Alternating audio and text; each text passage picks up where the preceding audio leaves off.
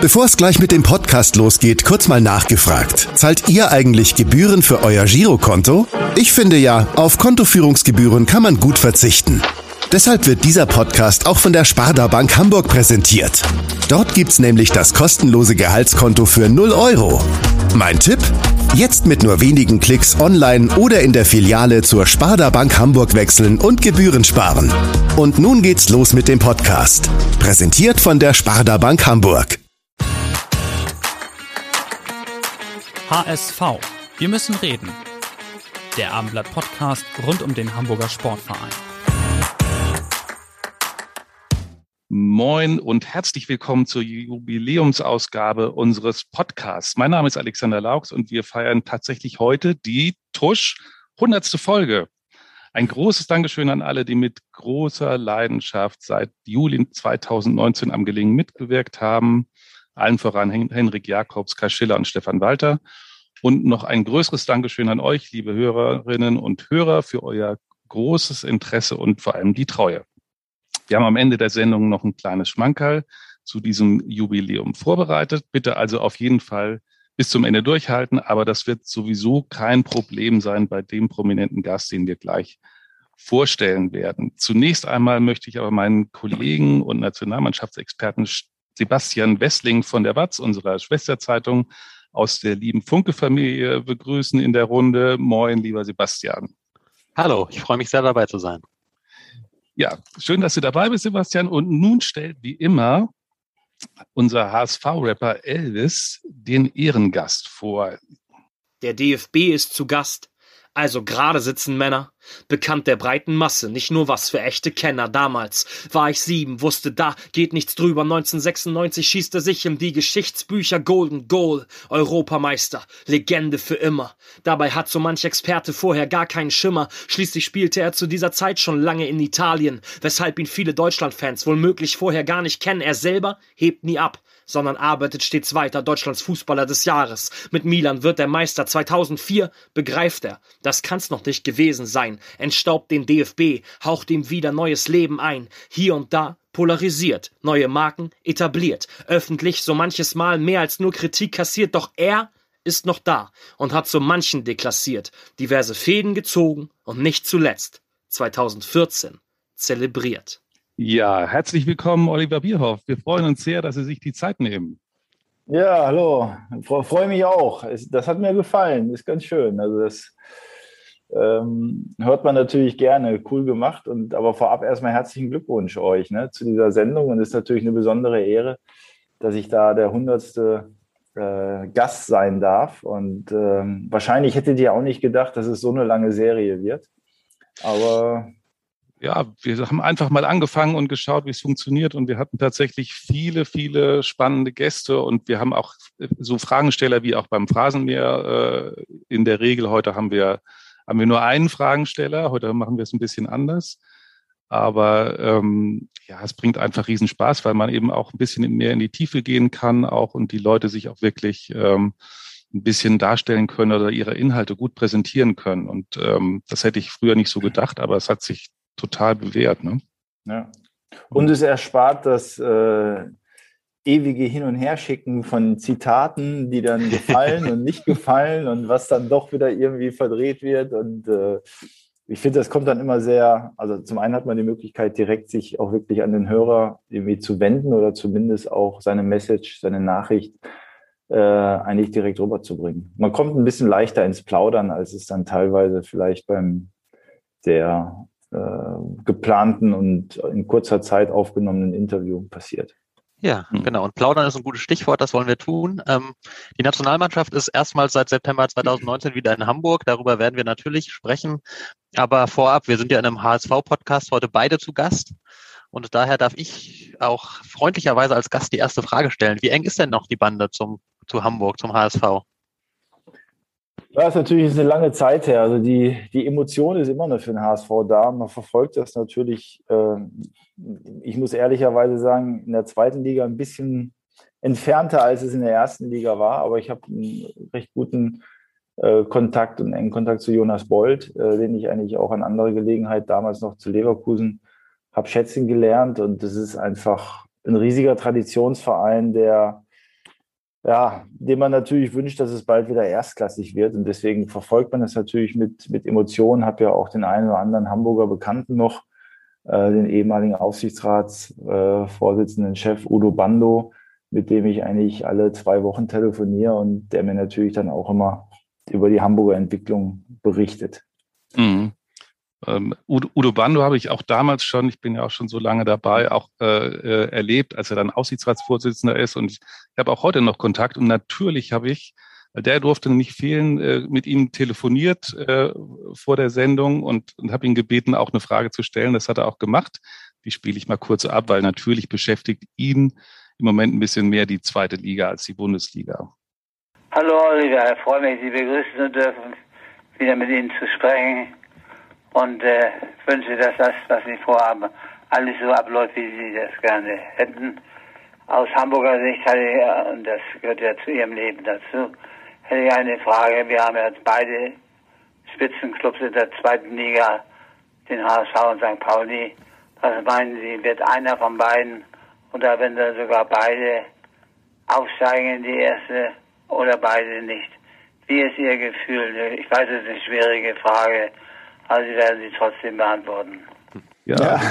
89 ist er schon, stolze 89, aber immer mhm. natürlich mit dem Herz noch wirklich beim Fußball dabei. Das äh, wissen Sie ja viel besser als ich dann.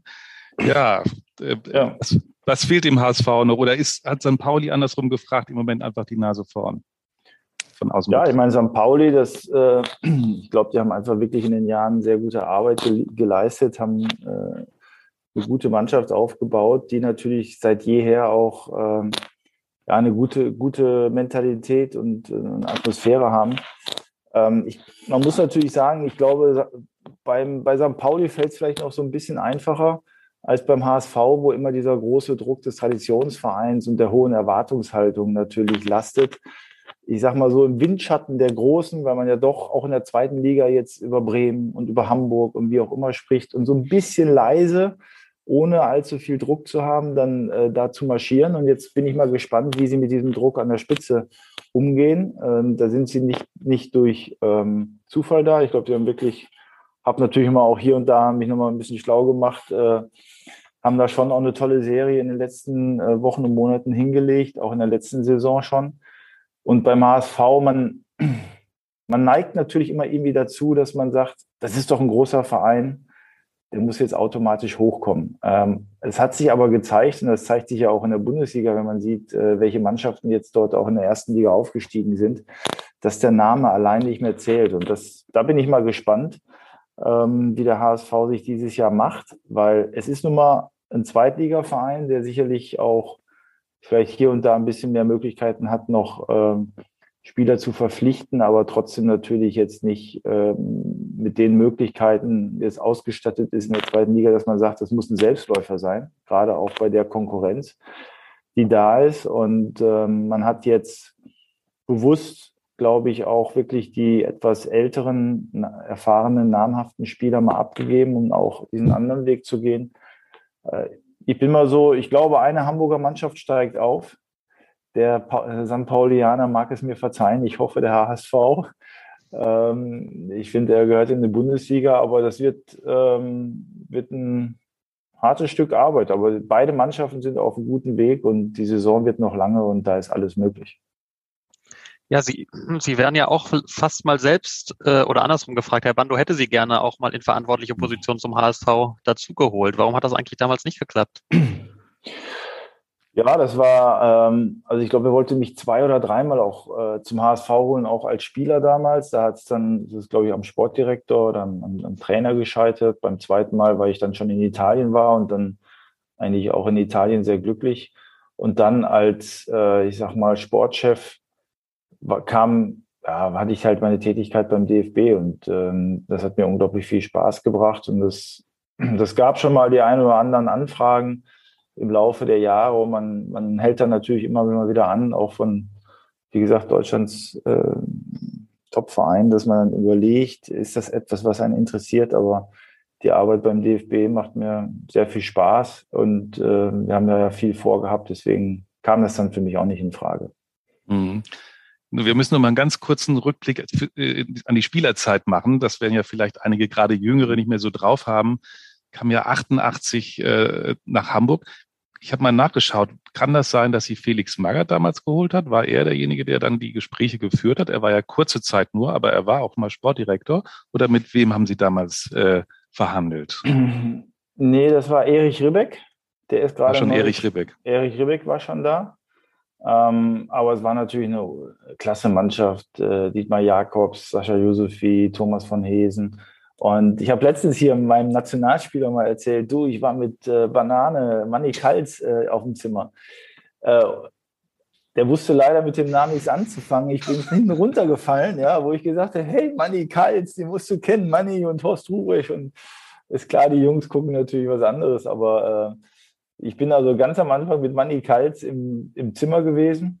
Wir hatten ja damals noch Doppelzimmer auch bei den Vereinen und das war schon eine besondere Erfahrung weil es damals auch im Zimmer noch keine Fernbedienung gab und ich musste dann immer vom Bett aufstehen, um für Money dann den Fernseher umzuschalten als junger Spund. Und äh, die Erinnerung ist mir hängen geblieben und das war natürlich eine ganz, war schon eine besondere Zeit für mich damals. Ich war zwar U21-Nationalspieler, aber dann natürlich mit diesen tollen Persönlichkeiten und auch wirklich fußballerisch starken Leuten zu spielen, ähm, war klasse und wir waren dann ja auch im Europapokal. Mhm. Hat, hat äh, Manny Kals, hat er den Spitznamen der Schwätzer gehabt, ironischerweise. Mhm. Hat er denn mit Ihnen auch mal ein bisschen gesprochen oder hat er nur Fingerzeige gemacht, so äh, umschalten von eins nach zwei? Ja, ich glaube, er hat hin und wieder mal Blinder zu mir gesagt. Blinder, schalt mal um oder Blinder, mach mal das. Er war eher einer der, äh, der wenigen Worte, ähm, aber trotzdem auch, auch klasse. Man konnte viel lernen und er, wenn er mal sauer war, konnte er auf dem Platz äh, auch richtig, richtig hinlanden, hat er eher mit, mit, mit den Fouls und mit, mit, mit, dem Körper geredet als mit, mit dem Mund. Ja, äh, die waren ja damals noch wirklich jung, ähm, galten wirklich als großes Talent, kann man, konnte man, glaube ich, mit 20 noch sagen. Ähm, hat Willi Reimann, der war ja der Trainer damals, ein bisschen zu wenig Geduld gehabt mit ihnen. Ich meine, dann, oder war die mhm. Konkurrenz damals zu groß, weil sie sind ja dann schon im Dezember 89 wieder äh, verliehen worden an Mönchengladbach. Ähm, ja, war das, war das eigentlich, äh, ja, wurden sie zu wenig gefördert? Ja, ich glaube, es gibt immer viele. Ich würde beim ersten Schritt war, ich war am Ende nicht gut genug. Und das habe ich natürlich auch heute auch häufig bei Spielern. Äh, ich glaube nicht, dass der Willi Reimann keine Sympathie für mich hatte oder mich nicht gesehen hat. Letztendlich musst du einfach dich aufdrängen und ähm, ich habe zwar im ersten Jahr 24 Spiele gemacht für so einen jungen, jungen Spieler von 34, sechs Tore. Aber am Ende, äh, Jan Furtok war vorne im Sturm, waren andere dann irgendwie, Armin Eck war dabei, also waren andere dann irgendwie stärker. Ähm, ich finde immer, auch im Rückblick mache ich in dem Sinne, sage ich immer, gerade in der Anfangszeit in der Bundesliga habe ich mich einfach selber nicht durchgesetzt. Da ist man für sich selber verantwortlich. Aber und den Vorwurf kann man vielleicht an der einen oder anderen Stelle auch äh, machen. Man hat vielleicht auch ein bisschen zu wenig mit mir gearbeitet. Das war natürlich auch so. Also man hat mich nicht zur Seite genommen und gesagt, Oliver, pass mal auf, du hast ja noch einen Zwei-Jahres-Vertrag, wir arbeiten jetzt mal mit dir. Äh, die nächsten sechs Monate wird schwer oder in einem Jahr, aber wir sind fest davon überzeugt, dass du in anderthalb Jahren ähm, der Spieler sein kannst, den wir uns einfach auch erhoffen. Also was jetzt Einzeltrainingseinheiten anging, was, aus, was, äh, was irgendwie Vermeidung von Schwächen war, das, das gab es damals nicht. Das gab es auch in vielen anderen Vereinen nicht. Ich hatte ja später noch in Gladbach oder auch mal in, in Uerdingen, habe ich das so in dem Sinne nie erlebt. Und das hab, muss ich sagen, habe ich dann in Italien erlebt, ja, wo ich wirklich mit, äh, mit, mit einem Techniktrainer, mit einem Konditionstrainer an Dingen gearbeitet habe und sehr viel akribischer und detaillierter gearbeitet habe. Und so kam dann auch die Entwicklung. Mhm. So rückblickend, was, was würden Sie sagen, was haben Sie so in Hamburg gelernt? Trotzdem ist es ja wahrscheinlich eine, eine gute Erfahrung, die man da gemacht hat, die man mitnehmen kann. Ne? Also super. Zunächst einmal äh, tut es mir natürlich weh, dass ich in diesen anderthalb Jahren diese Stadt viel zu wenig genossen habe. Äh, natürlich als junger Kerl, äh, das war das erste Mal, wo ich dann auch äh, aus meiner Heimatstadt äh, ausgezogen bin. Man hat mal festgestellt, dass auch nicht alle Deutsche gleich sind. Also die Mentalität hier in Hamburg ist schon eine andere als im Ruhrgebiet. Äh, und man ist dann natürlich so beschäftigt und wenn es dann noch nicht so läuft, ist man natürlich auch ein bisschen frustriert. dass man eigentlich sich gar nicht bewusst wird, in, äh, welche Möglichkeiten man hier hat und wie, was die Stadt auch bietet und was man eigentlich auch, auch fußballerisch für Möglichkeiten hat. Ähm, aber ich habe da natürlich schon die hohe Qualität von den anderen Spielern mitgenommen. Da konnte ich viel lernen. Ja, so ein bisschen ähm, ja noch diese internationale Härte, die dann, die, die man auch im Training dann mal gespürt hat. Ich, ich kann mich noch erinnern, dass ich mal bei irgendeinem Eckball im Training habe ich habe ich irgendwie ein schönes Kopfballtor gemacht und habe einen Spruch dem Dietmar Jakobs gebracht. Und dann gab es halt in der nächsten Situation, hat es gekracht. Ne? Und das sind da Dinge, die, die, die auch gut sind, dass du lernst, es ist kein Jugendfußball mehr, es ist hier wirklich äh, auf dem Niveau, ähm, musst, musst du bestehen können. Ähm, das Volksparkstadion war jetzt natürlich noch ein bisschen kühl. Das war noch, Ruhig, ja. Äh, äh, das war äh, jetzt äh, jetzt nicht so, aber es war schon mal eine andere Dimension von, den Medien, von der Medienlandschaft, von der Erwartungshaltung, als ich sie jetzt bei Bayer Oeding äh, erlebt hatte. Gucken, dass wir so langsam ins Heute uns, uns rüber bewegen. Ähm, das ist ja jetzt lange her, aber wenn man jetzt auf die DFB-Zeit guckt und die Anfänge, auch das ist ja schon eigentlich lange her. Jetzt haben sie inzwischen sogar Angela Merkel überlebt, sozusagen. ähm, müssen sich manchmal noch kneifen, dass, dass sie immer noch dabei sind? Ja, häufig. Also ich meine, es ist äh, geht vielleicht vielen Menschen so, dass man immer denkt, ich fühle mich noch so jung und dann guckt man trotzdem mal in den Spiegel oder am schlimmsten ist, wenn man alte Bilder sieht und dann denkt man, ja doch, ähm, das Alter hat ja dort trotzdem nicht halt gemacht. Ähm, und natürlich, wenn man zurückschaut, jetzt auch bei der Verabschiedung von Andy Köpke oder Jogi Löw, dann überlegt man immer, Mensch, wir waren so lange Zeit zusammen, ne? 17 Jahre, äh, die wir zusammen gearbeitet haben. Und es ist eigentlich so, ich sage immer so ein bisschen als Himmelfahrtskommando für zwei Jahre ist das äh, gestartet. Und das war eigentlich am Anfang auch so meine Erwartungshaltung. Jetzt machen wir zwei Jahre und dann guck und dann schauen wir wieder zwei Jahre. Und irgendwie hat es sich immer wieder so ergeben. Hat natürlich tierisch Spaß gemacht, hat, war natürlich sehr erfolgreich. Die letzten drei Jahre waren, waren schon zäh und äh, natürlich schwer. Äh, ich beruhige mich immer damit, dass ich sage, du kannst nicht nur die, Sonnenseite mitnehmen. Du musst dann eben wirklich auch, ähm, auch einfach mal solche Dinge, Zeiten durchstehen, die ja auch jeder Bundesliga-Verein irgendwie erlebt. Ähm, und dafür haben wir einfach zu, zu viele interessante Projekte. Wir haben jetzt die Akademie, wir ziehen in den DFB-Campus ein. Wir haben jetzt mit Hansi Flick äh, wieder einen Neuanfang, der wirklich auch Hoffnung macht. Insofern ähm, bin ich zwar lange dabei, aber ich merke immer noch das, das Feuer vom Anfang. Ja, wie, ich wollte nämlich gerade fragen, wie, wie erhält man sich diese Gier und so kommt das, weil eben ja auch unheimlich viel Veränderung stattgefunden hat im Laufe der Jahre, viele neue Herausforderungen auch immer kamen? Äh, oder muss man sich von innen auch mal pushen, wenn man jetzt relativ lange in einer Organisation ist? Ja, ich glaube, das, das, das wäre nicht wäre unmenschlich, wenn man das nicht hätte. Und natürlich äh, wenn man immer wieder, äh, und das ist ja auch kein Geheimnis, dass ein Verband ein bisschen langsamer funktioniert, ein bisschen zäher ist. Vorher wurde gesagt, hin und wieder polarisiere ich. Man hat natürlich die Hindernisse und wenn man sie zum 50. Mal übernimmt, äh, äh, überspringen muss, wird man hier und da, sagt man, hm, wieso mache ich das? Aber ich bin eigentlich immer jemand, der wieder stark nach vorne schaut, auch im Moment des Erfolges. Wir waren Weltmeister geworden, dann habe ich schon wieder die nächsten Dinge im Kopf gehabt, versuche mir immer wieder diese ähm, Begeisterung herzuholen. Und was ich natürlich auch sagen muss, auch mein Job hat sich ja im Laufe der Jahre entwickelt. Also ich habe mal, ich habe angefangen 2004, da gab es, ähm, da gab es diesen Manager der Nationalmannschaft nicht. Und wir haben angefangen im Keller, anderthalb Leute. Die wichtigste Mannschaft Deutschlands, ja, mit anderthalb Leuten im Keller beim DFB bei, bei 100 Mitarbeitern. Ähm, Jetzt haben wir mittlerweile 500 Mitarbeiter beim DFB und in meiner Direktion, die ich verantworte, habe ich allein 180 mit Mitarbeiter.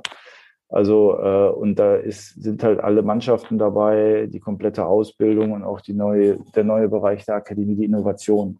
Also ich habe es auch immer wieder geschafft, neue Ziele in meiner Ausübung der Tätigkeit äh, durchzuführen. Und das gibt mir dann immer wieder neue, neue Motivation. Und natürlich hat man auch immer wieder Projekte, ich sage mal, den DFB-Campus, den habe ich immer mal 2008 angestoßen ja, und habe gesagt, wir brauchen irgendwie ein sportliches Zuhause, wir brauchen ein Zentrum, wir müssen einen Ort haben, wo, wo wir uns begegnen, unsere Experten. Und jetzt können wir im nächsten Frühjahr, Sommer können wir dann einziehen und das ist natürlich auch immer ein Ziel gewesen. Mhm. Ein Thema, was was immer mal wieder virulent war, jetzt vor allem natürlich in, in den letzten Jahren auch, ist so ein bisschen das Verhältnis Nationalmannschaft-Publikum. Jetzt in Hamburg dürfen 25.000 Menschen ins Stadion. Das ist zumindest, zumindest der aktuelle Stand. Das ändert sich ja auch immer mal wieder. Aber 25.000 Tickets sollen verkauft werden. Ähm, glauben Sie, dass diese Tickets auch alle verkauft werden können? Ja, davon, davon, davon gehe ich aus. Also wir haben ja auch schon bei der EM hatten wir ähm, Zuschauerquoten, 25 Millionen, die beim Fernsehen zugeschaut haben. Die letzten Länderspiele haben auch schon wieder eine steigende Tendenz gehabt. Ich meine, es liegt an uns natürlich wieder die Gunst der Fans zu gewinnen. Ähm, ich glaube, da kamen viele Faktoren zusammen. Natürlich im ersten Sinne die Enttäuschung über die sportlichen Leistungen und ich glaube aber, äh, eine Begeisterung und, ähm, und auch Freude wieder ähm, mit Hansi Flick zu spüren. Und davon gehe ich aus, dass auch HSV hier in Hamburg uns die Menschen richtig unterstützen werden. Ja. Mhm. Hansi Flick hat ja gerade im Kicker-Interview auch noch so ein bisschen davon gesprochen, von dieser Gier und Leidenschaft auch, die er von der Mannschaft einfordert, auch noch das dritte, vierte Tor möglichst zu schießen, wenn es der Gegner erlaubt. Ist das was, was Sie auch von der Mannschaft erwarten oder was, was wünschen Sie sich? Ja, ich meine, das wird man natürlich vielleicht gegen Spanien oder England nicht immer so, so haben wollen, aber Hansi hat ja auch ähm, hat schon als Co-Trainer seine Philosophie deutlich gemacht und hat eigentlich auch bei Bayern München gezeigt, dass er dann, dass er dieses, diesen positiven Geist und auch diese, diesen, diesen Hunger nach immer mehr eben auch auf dem Spielfeld sehen will.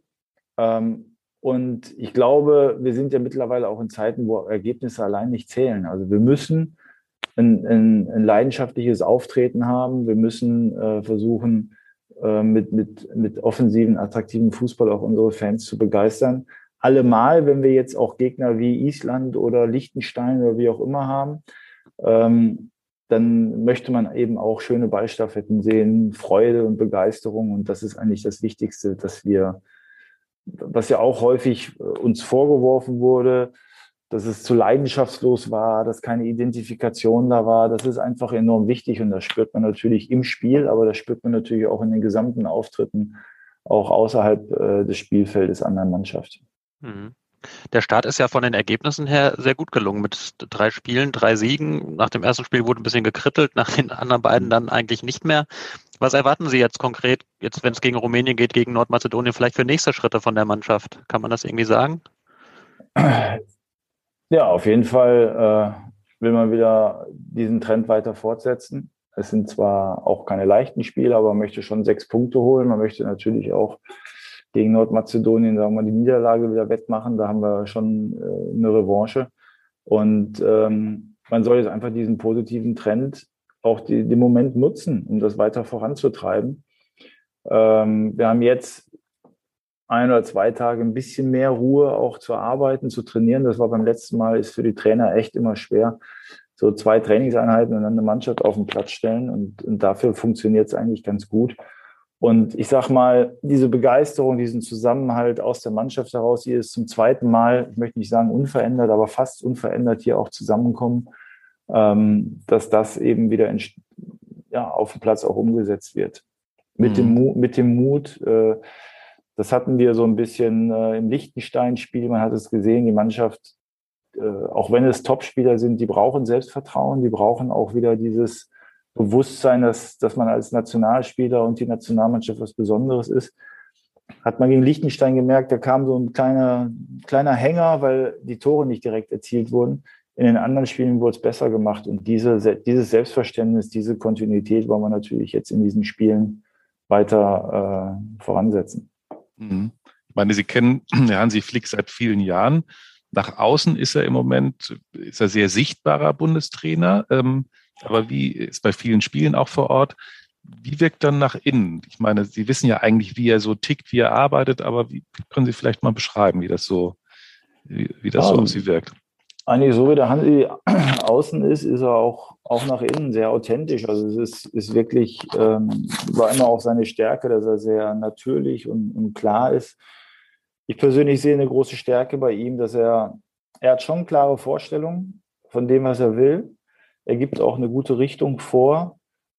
aber er nimmt alle mit und er spricht immer von wir und er spricht auch davon, dass man das Ziel gemeinsam erreichen muss und er schafft es immer wieder mit seiner auch ähm, positiven, charmanten Art, ähm, ich sag mal, seine Dinge, seine Gedanken bei anderen Leuten einzupflanzen, sie mit, sie da, dorthin zu stoßen, ohne dass sie das Gefühl haben, sie werden dorthin geprügelt.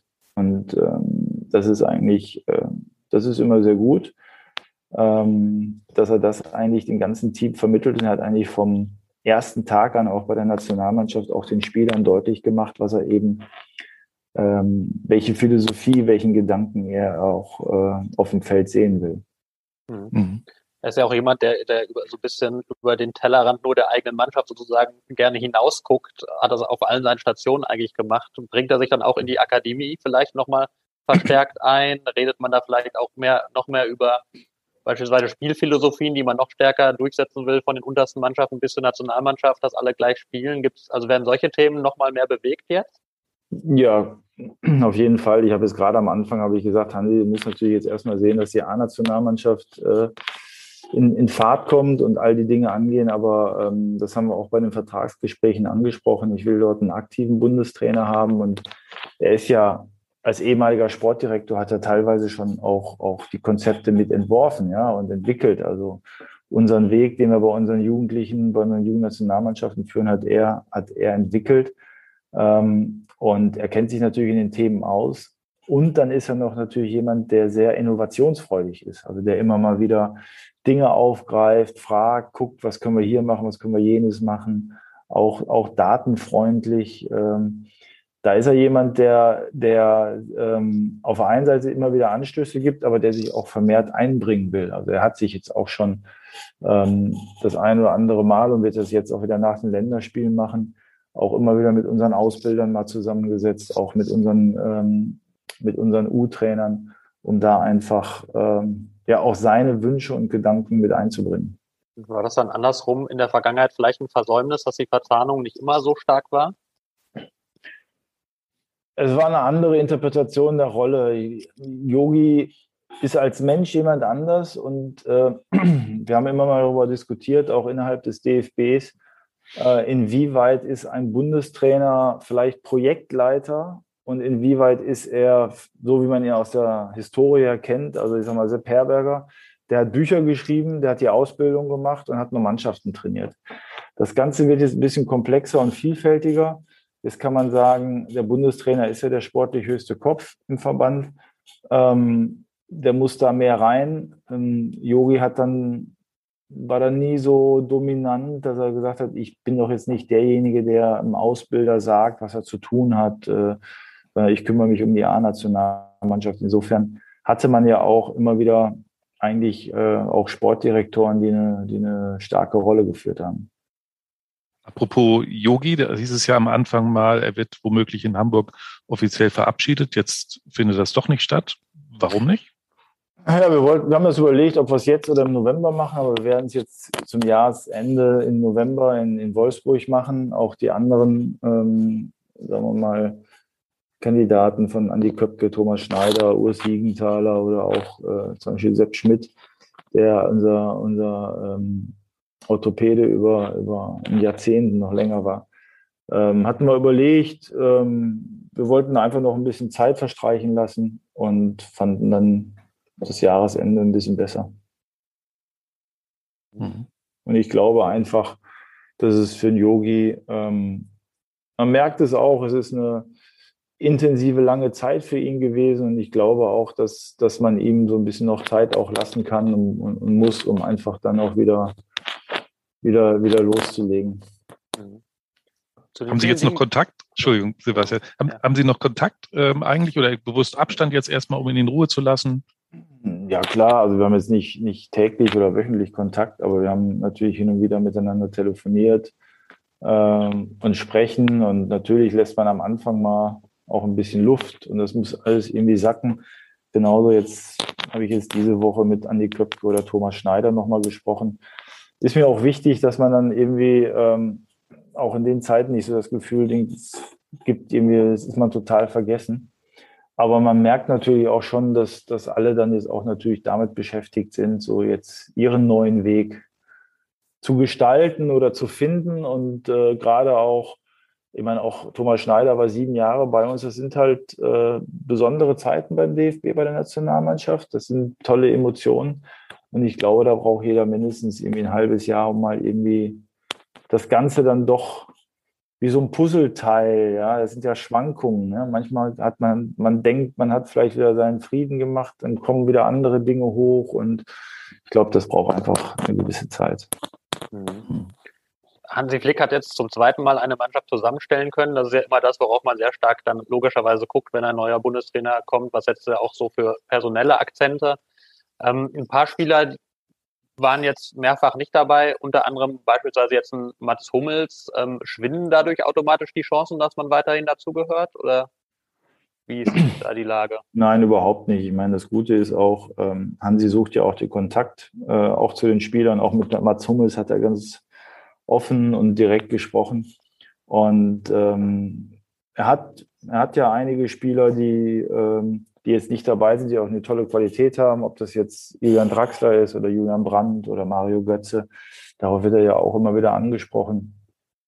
Hat auch mit denen äh, entsprechend Kontakt, aber er muss halt einen gewissen Kreis aussuchen und sagt auch, und ähm, das ist jetzt auch mal eine Stärke von Hansi, er ist dann jemand, der auch vor Entscheidungen auch trifft ne? und auch harte Entscheidungen trifft und sie dann nicht weich geht. Und wenn er das Gefühl hat, da ist einer noch nicht so weit oder er hat körperliche Probleme oder es tut ihm eine Pause äh, besser, dann, dann spricht er das auch klar an.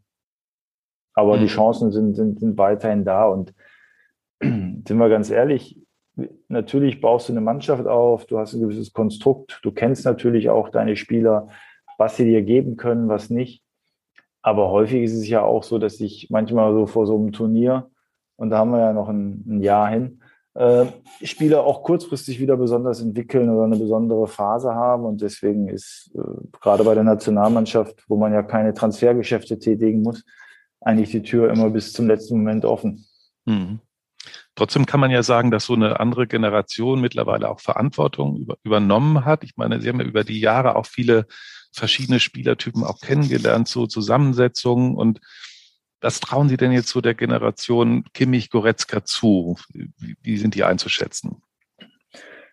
Bei den Jungs traue ich alles zu. Was man bei ihnen einfach spürt, sie sind unglaublich hungrig.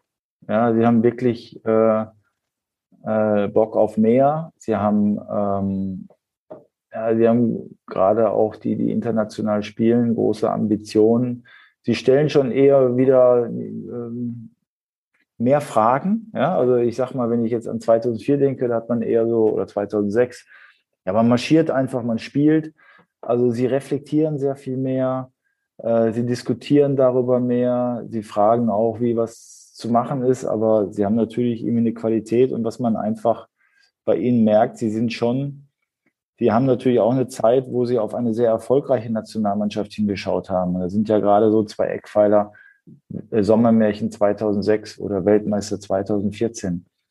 Ähm, und sie haben schon für sich den Anspruch, dass sie auch so eine Geschichte erzählen wollen und das äh, und dort irgendwie ihre Duftmarke setzen. Insofern ähm, hat es mich natürlich auch gefreut, dass Manuel Neuer, ähm, der jetzt schon zur älteren Generation in der Mannschaft gehört, trotzdem gesagt hat, äh, wir wollen Weltmeister werden. Mhm. Du merkst, Sie sind ein Profi. Sie nehmen uns immer so die Stichworte weg, die schon draufstehen. Wir haben es aber nicht abgesprochen. Nicht, also jetzt genau als nächster Punkt auf der Liste gestanden. Manuel ja. Neuer Weltmeister. Sie wollen sicher, Sie haben sicher auch nichts dagegen, in Katar Weltmeister zu werden. Kein Fall. Nein, es ist, äh, es ist immer schwierig, auch gerade natürlich Aussagen zu tätigen, weil dann kann der eine sagen, was will der jetzt? Jetzt müssen haben so drei Jahre mal nicht so performt, der sollen sie doch erstmal kleine Brötchen backen. Aber als deutsche Nationalmannschaft, und das hat der Hansi ja auch gesagt, hast du einfach immer wieder den hohen Anspruch. Und wenn wir gesehen haben, jetzt auch bei der Europameisterschaft, äh, Italien war jetzt auch nicht die Mannschaft, die äh, vielleicht den, den besten Spielerkader hat. Ja, ich habe dann auch bei der EM, vor der EM mal gesagt, Leute, Griechenland ist Europameister geworden, Dänemark ist Europameister geworden, ähm, Portugal ist damals gegen Frankreich Europameister geworden. Also eigentlich gehst du in so ein Turnier rein und da ist alles möglich. Und, und die Chance wollen wir uns natürlich auch wahren. Und wir haben gute Qualität, wir haben gute Möglichkeiten und deswegen sollten wir uns schon dieses Ziel nehmen, da bei der Weltmeisterschaft äh, auch, auch weit zu kommen. Ohne, ohne zu sagen, das ist doch selbstverständlich, das, das kann man ja eh nicht sagen, aber du gehst eigentlich mit der deutschen Nationalmannschaft in so ein Turnier. Natürlich musst du Spiel, Spiel zu Spiel machen und dann kommt immer die Frage, ab wann ist es denn erfolgreich gewesen? Ähm, ist immer schwer zu beantworten, aber du willst natürlich am Ende bis zum Ende des Turniers gehen. Mhm. Kann man sich denn, die Frage ist ja schon ein paar Mal äh, in anderer Form wahrscheinlich gestellt worden, ähm, uneingeschränkt auf so, ein, so, eine WM in dem Land freuen? Ich weiß, Sie haben früher schon mal gesagt, ja, wir, es kann ja nicht alles auf den Fußball abgeladen werden, aber trotzdem wird einen das ja begleiten, glaube ich, auch die ganzen Monate. Ja, ich meine, das kenne ich jetzt auch. Mich hat Südafrika haben mich viele Dinge begleitet, in Brasilien haben mich viele Dinge begleitet. Was, das, was dann immer traurig ist, einen Tag nach dem Turnier begleitet es dich nicht mehr, auch medial nicht mehr, nicht nur mich, sondern generell. Ähm, das kann man immer sagen, das ist ja eigentlich auch, ähm, es, es ist immer wieder so ein Thema. Ich habe das schon vor, vor Jahren mal gesagt. Ich glaube, dass schon äh, nicht nur auf dem Fußball, sondern eben auch auf äh, IOC oder andere Bereiche die Vergabe von Spielorten oder dass das schon ein brisantes Thema ist, ne? weil es natürlich immer, weil diese Aspekte Menschenrechte und Nachhaltigkeit immer mehr eine Rolle spielen. Äh, wir haben uns sehr, sehr schlau gemacht und es, es wird uns natürlich begleiten, das wissen wir. Wir müssen da auch, auch äh, sagen wir mal, eine Stimme haben, sowohl als Mannschaft wie aber auch als DFB. Ähm, zurzeit passt es natürlich nicht so, wenn man sagt, naja, wir machen uns schlau bei Amnesty International, bei vielen, äh, bei vielen Institutionen, die uns eigentlich äh, in Anführungsstrichen relativ eine positive Entwicklung bescheinigen. Und dann muss man natürlich überlegen, wie man mit umgeht. Äh, insofern gehen wir das positiv an. Wir werden da hinfahren. Boykott spielt für uns keine Rolle. Und dann werden wir uns überlegen, Soweit sind wir noch nicht, A, was wir dazu sagen, aber auch, welche Aktivitäten wir vielleicht auch hier starten, um einfach auch ähm, ja, positiv darauf einzuwirken. Mhm. Daneben muss ein Turnier natürlich ganz konkret vorbereitet werden. Das fällt dann wieder in Ihren Aufgabenbereich natürlich vor allem. Laufen da schon erste Vorbereitungen, Planungen oder warten Sie da lieber jetzt mal die beiden Spieler ab? Nein, die laufen immer wieder. Ähm, werden jetzt auch nochmal noch mal vor, vor Jahresende auch nochmal rübergehen. Ähm, man hat sich natürlich, war schon mal drüben, hat mir auch umgeschaut.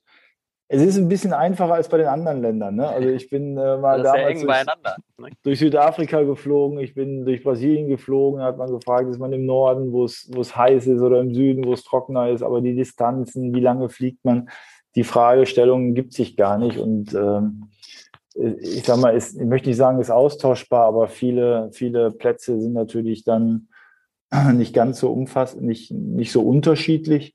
Und die Zeit ist natürlich auch sehr viel knapper. Also ich glaube einfach vom Aufwand her wird diese WM für uns ein bisschen einfacher zu organisieren sein. Mhm. Bis wann wollen Sie das alles fixiert haben, so? Sie sich dann Zeitfenster schon so vorgenommen? Ja, optimalerweise kann man jetzt im November zufrieden sein und konkret am Ende planen. Und dann würde ich schon so in den ersten zwei, drei Monaten des nächsten Jahres, dass man da zumindest mal, was die konkreteren Abläufe und auch Planung angeht, klarer hm. ist. Gut, ja, ich muss ein bisschen auf die Uhr gucken. Ich glaube, wir kommen jetzt schon zu unserer ja. Abschlussrubrik. Moment, das hat auch einen kleinen Jingle. Meine Top 3. Ja, die Top 3 hat bei uns gute Tradition. Äh, wir suchen immer so, versuchen verschiedene Sachen dann zu suchen für unsere Gäste. Sie sind ja nun, da bietet es sich einfach an, über die Jahre sehr viel auch durch den Fußball herumgekommen. Deswegen möchten wir von Ihnen das wissen gerne, welche sind Ihre drei liebsten Städte, die Sie so in, in den ganzen Jahren auch äh, kennengelernt haben? Meine drei liebsten Städte. Also ich muss natürlich Hamburg und Mailand nennen. Schon mal gut, ja. Das ist schon mal gut, ja. Also äh, Hamburg war, war schon klasse. Und der, der dritte fällt wahrscheinlich auch nicht schwer, ist London. Also es ist eine tolle Stadt, aber es ist natürlich dieses, dieses traditionsreiche Wembley-Stadion. Und äh, wir haben jetzt vor kurzem 96er-Treffen gehabt und dann haben alle auch nochmal darüber gesprochen, auch im Halbfinale gegen England Ich weiß nicht, ob du dabei warst äh, damals, ob du noch, ob ja. ihr noch reisen durftet, ja, was ja auch immer schwieriger wird. Ähm, das war schon beeindruckend. Ne? Das war ja. eine besondere Stimmung da auf dem Heiligen Rasen und das sind so die drei Städte. Ja, jetzt haben wir gar nicht, aber das haben wir auch fast ein bisschen bewusst auch gemacht, nicht über das Golden Goal äh, gesprochen, weil wir auch mal äh, gedacht, na, darüber ist ja jetzt auch wirklich schon sehr, das sehr viel reicht. erzählt worden. Ne? Es reicht eigentlich. Trotzdem ist es ja, es ist, es ist ja einfach äh, eine Geschichte, die das ganze Leben begleiten wird. Ne? Das ist einfach so. Ja, also ich bin, äh, also erstmal, wenn man jetzt auf Wikipedia schaut, dann kann man mal auch meine Torstatistik sehen. Da sieht man, dass ich nicht nur die Tore gemacht habe, sondern dass ich eigentlich, egal wo ich war, von der U18 über U21 äh, Nationalmannschaft bis auch den Verein, immer viele Tore gemacht habe. Aber mir hat das mal ein, ein, äh, auch ein Journalist gesagt, sagt, da wissen am Ende bleiben den Menschen drei oder vier Bilder von einem hängen. Und mhm. wenn wir mal an Uwe Seeler denken, an, an andere Spieler, Lothar Matthäus oder wie auch immer, dann sind es ja meistens eigentlich immer so zwei, drei Bilder, die man im Kopf hat demnächst. Mhm. Und ich freue mich immer, dass es eigentlich zu 80 Prozent Bilder im Nationalmannschaftstrikot sind. Mhm. Also Uwe Seeler mit hängendem Kopf oder mit dem Tor in Mexiko.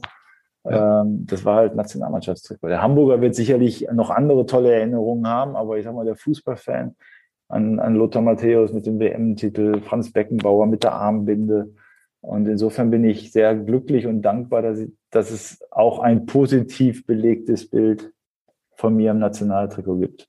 Naja, stimmt. Bei Uwe Seeler ist es tatsächlich aber in Hamburg, glaube ich, auch so, so dieses Gewinnen wollen, aber verlieren können, was er mhm. ja so geprägt hat, dass er auch in der Niederlage eben den Gegner auch Respekt gegeben hat. Ich glaube, dass es wirklich auch so, ja, auch zu seinem Legendenstatus auch beigetragen hat. Kann man ja. wirklich sagen. Großer Sportsmann. Ja. War immer, ich bedauere es ein bisschen, er war am, an der Anfangszeit auch immer in unserer Delegation, was ich immer sehr schön fand und einfach ein Weltklasse-Mensch, sehr herzlich, äh, aber auch sehr direkt und das ist ganz gut. Ja. ja. Ja, okay, das war's schon fast. Ähm, zunächst mal möchte ich äh, Oliver Bierhoff äh, entlassen und mich ganz, mhm. ganz herzlich bedanken für die Zeit und für das offene offene Gespräch. Vielen Dank und alles Gute für die nächsten, ich sage jetzt mal 17 Jahre. Danke, danke. Ja. werden nicht, das kann ja werden nicht beim DFB sein, die nächsten 17 Jahre, aber. Oh, dann machen wir das nächste fast schon fast auf. Ja, genau. Äh, genau, das will ich jetzt, äh, da könnte man ja fragen, was danach kommt, aber ist ja noch ein bisschen Zeit hin. Bis 2024 läuft der Vertrag jetzt ja, glaube ich, erstmal noch, ist ja. ja noch eine ganze Weile hin. Heim-EM und so und dann ja. werden sie sich wahrscheinlich neu sortieren und gucken. Ja. Okay, auf jeden Fall alles Gute. Vielen Dank nochmal. Ja, Danke. Ja. Tschüss. Tschüss. Ciao. Ja, und auch danke an dich, äh, lieber Sebastian. Hat Spaß gemacht. Ja. Schön, dass du mitgemacht hast. Und äh, ich hatte es ja äh, eingangs gesagt, wir sind noch nicht ganz durch. Erstens möchten wir kurz auf unseren wöchentlichen HSV-Newsletter verweisen. Für alle Neuabonnenten verlosen wir zwei HSV-Trikots. Meldet euch einfach an unter abendblatt.de slash HSV-Gewinnspiel. Und nun aber zum eingangs versprochenen Schmankerl. 100 Podcast-Folgen bedeuteten natürlich unfassbar viele interessante Gespräche. Uwe Seeler war dabei, Tim Walter, der Bürgermeister, Peter Tschentscher, mit Sprachnachrichten aus der ganzen Welt, aus Brasilien von Roberto und von Till Schweiger aus Mallorca. Und mein Kollege Henrik Jakobs hat sich dankenswerterweise durch einige Folgen durchgewühlt und diesen kurzen, aber wie ich finde, sehr unterhaltsamen Rückblick für uns zusammengestellt. Mats ab. Und unser Trainer, Schullemenung Zehner, und sein Name ist Thomas Doll. Herzlich willkommen, Dieter Hergegen. Moin. Ja, herzlich willkommen dem aktuellen HSV-Cheftrainer Dani Thun. Herzlich willkommen dem neuen HSV-Cheftrainer Tim Walter. Moin, moin, was für eine herrliche Begrüßung. Hier spricht Uwe Seeler. Hallo Tim, Matthias Sammer hier. Ich grüße dich. Markus sollte besser seine Brille aufziehen, aber das sind keine Rastas. Aber das andere ist bodenlos. Also mit seinem einmal im halben Jahr laufen und dann mit einem Durchschnittspace von knapp sieben Minuten. Ich bin einmal mit ihm laufen gewesen, ich wäre fast erfroren. Und der ein oder andere wird vielleicht jetzt schon Bier aufgemacht haben, ein Glas Rotwein. Wäre schlimm, wenn wir nicht mehr zusammen ein trinken können. Nee, das Lieber Tobias, ich sitze hier gerade mit Gästen auf meiner Finca. Der Raphael, wie geht's, Junge? Doch nur in einem davon duldet man in Hamburg einen Bremer an der Spitze. Aber das Einzige, was mich mit, der, mit dem SV Werder verbindet, ist, dass ich, wie gesagt, in der Nähe im Klinikum Bremen Mitte geboren bin. Hallo, mein Name ist Peter Tschentscher, der Bürgermeister von Hamburg. Ich bin letztens angesprochen vom, vom niederländischen König. Der hat gesagt, Mensch, was macht denn euer HSV? Warum sind die immer noch nicht wieder aufgestiegen? Rafa, Gottverdammt. Hier ist dein alter Kollege René Adler. Grüß dich, moin moin, Colin Benjamin hier. Hier ist äh, Sergej. Ich hoffe, ihr hört alle diese geiles Interview zu. Hier spricht Zé Roberto aus Brasilien. Hier ist Heiko Westermann. Hier ist Thomas Uifalushi. Hier ist Jörg von Torra. Jörg Alberts hier, dein alter Weggefährte. Hier ist äh, Rudi aus Leverkusen. Leck mich in den Tisch. Das hat wehgetan. Also, war es deine Idee? Was ich noch sagen möchte, wenn wir dann darüber sprechen, hat Herr Meinke das Wort, denn er ist unser Lexikon. Meine Frau, die nennt mich schon seit Jahren Yogi. Hier. Immer. Und, und Hermann Rieger hat immer Yoshi zu mir gesagt. Ja, ja. Hallo Jaro, hier ist Drobo. Hier ist der Nico Hogmar aus Holland. Hier ist Aaron Hunt. It's me, Baka. Hier ist ein alter Trainer. Ich denke, du weißt, wer es ist. Horst Rubisch. Hier ist Klaus Fischer. Hier ist Brun Labbadia. Hallo. Pierre hier. Hallo Trainer. Hier ist Aurel Mangala. Hier ist der Per Mertesacker. Hier ist Peter Neurohrer, ein ehemaliger, ganz, ganz alter Trainer. Hier ist dein ehemaliger Linksaußen Roy Preger. Hier dein ehemaliger Trainer Hüb Stevens. Hier ist deine Lieblingsschiedsrichterin Bibiana Steinhaus. Hier ist deine zweite Ehefrau. Ich habe genau vom St. Pauli-Döner parken müssen. Mit dem Kennzeichen HHSV? ja, genau. Und habe schon, und da kannst du überhaupt stehen bleiben. Aber ich bin dann ausgestiegen und dann rief noch einer, ja, wir sind der Derby-Sieger. Ich sage, ja, Glückwunsch dafür nochmal. ich sag mal, ich hoffe, dass wir aufsteigen und dafür drücke ich die Daumen. Ich danke euch. War, hat mir auch sehr, sehr viel Spaß gemacht. Mal was ganz anderes für mich auch. Ich habe aber nicht gezählt, wie viele Leute da waren. Ich glaube, da würde ich noch zählen. Jetzt. Viel Spaß weiterhin beim Podcast. In Hamburg sagt man Tschüss und bei uns heißt das Auf Wiederhören. Schöne Grüße und hoffentlich bis bald. Ciao, ciao. So, und das war es jetzt aber wirklich. Ich hoffe, ihr seid nach der Länderspielpause wieder bei, dabei. Wir melden uns dann wieder vor dem nächsten Heimspiel gegen Fortuna Düsseldorf. Bis dahin in Hamburg sagt man Tschüss und bei uns heißt das auf Wiederhören. Weitere Podcasts vom Hamburger Abendblatt finden Sie auf abendblatt.de slash podcast.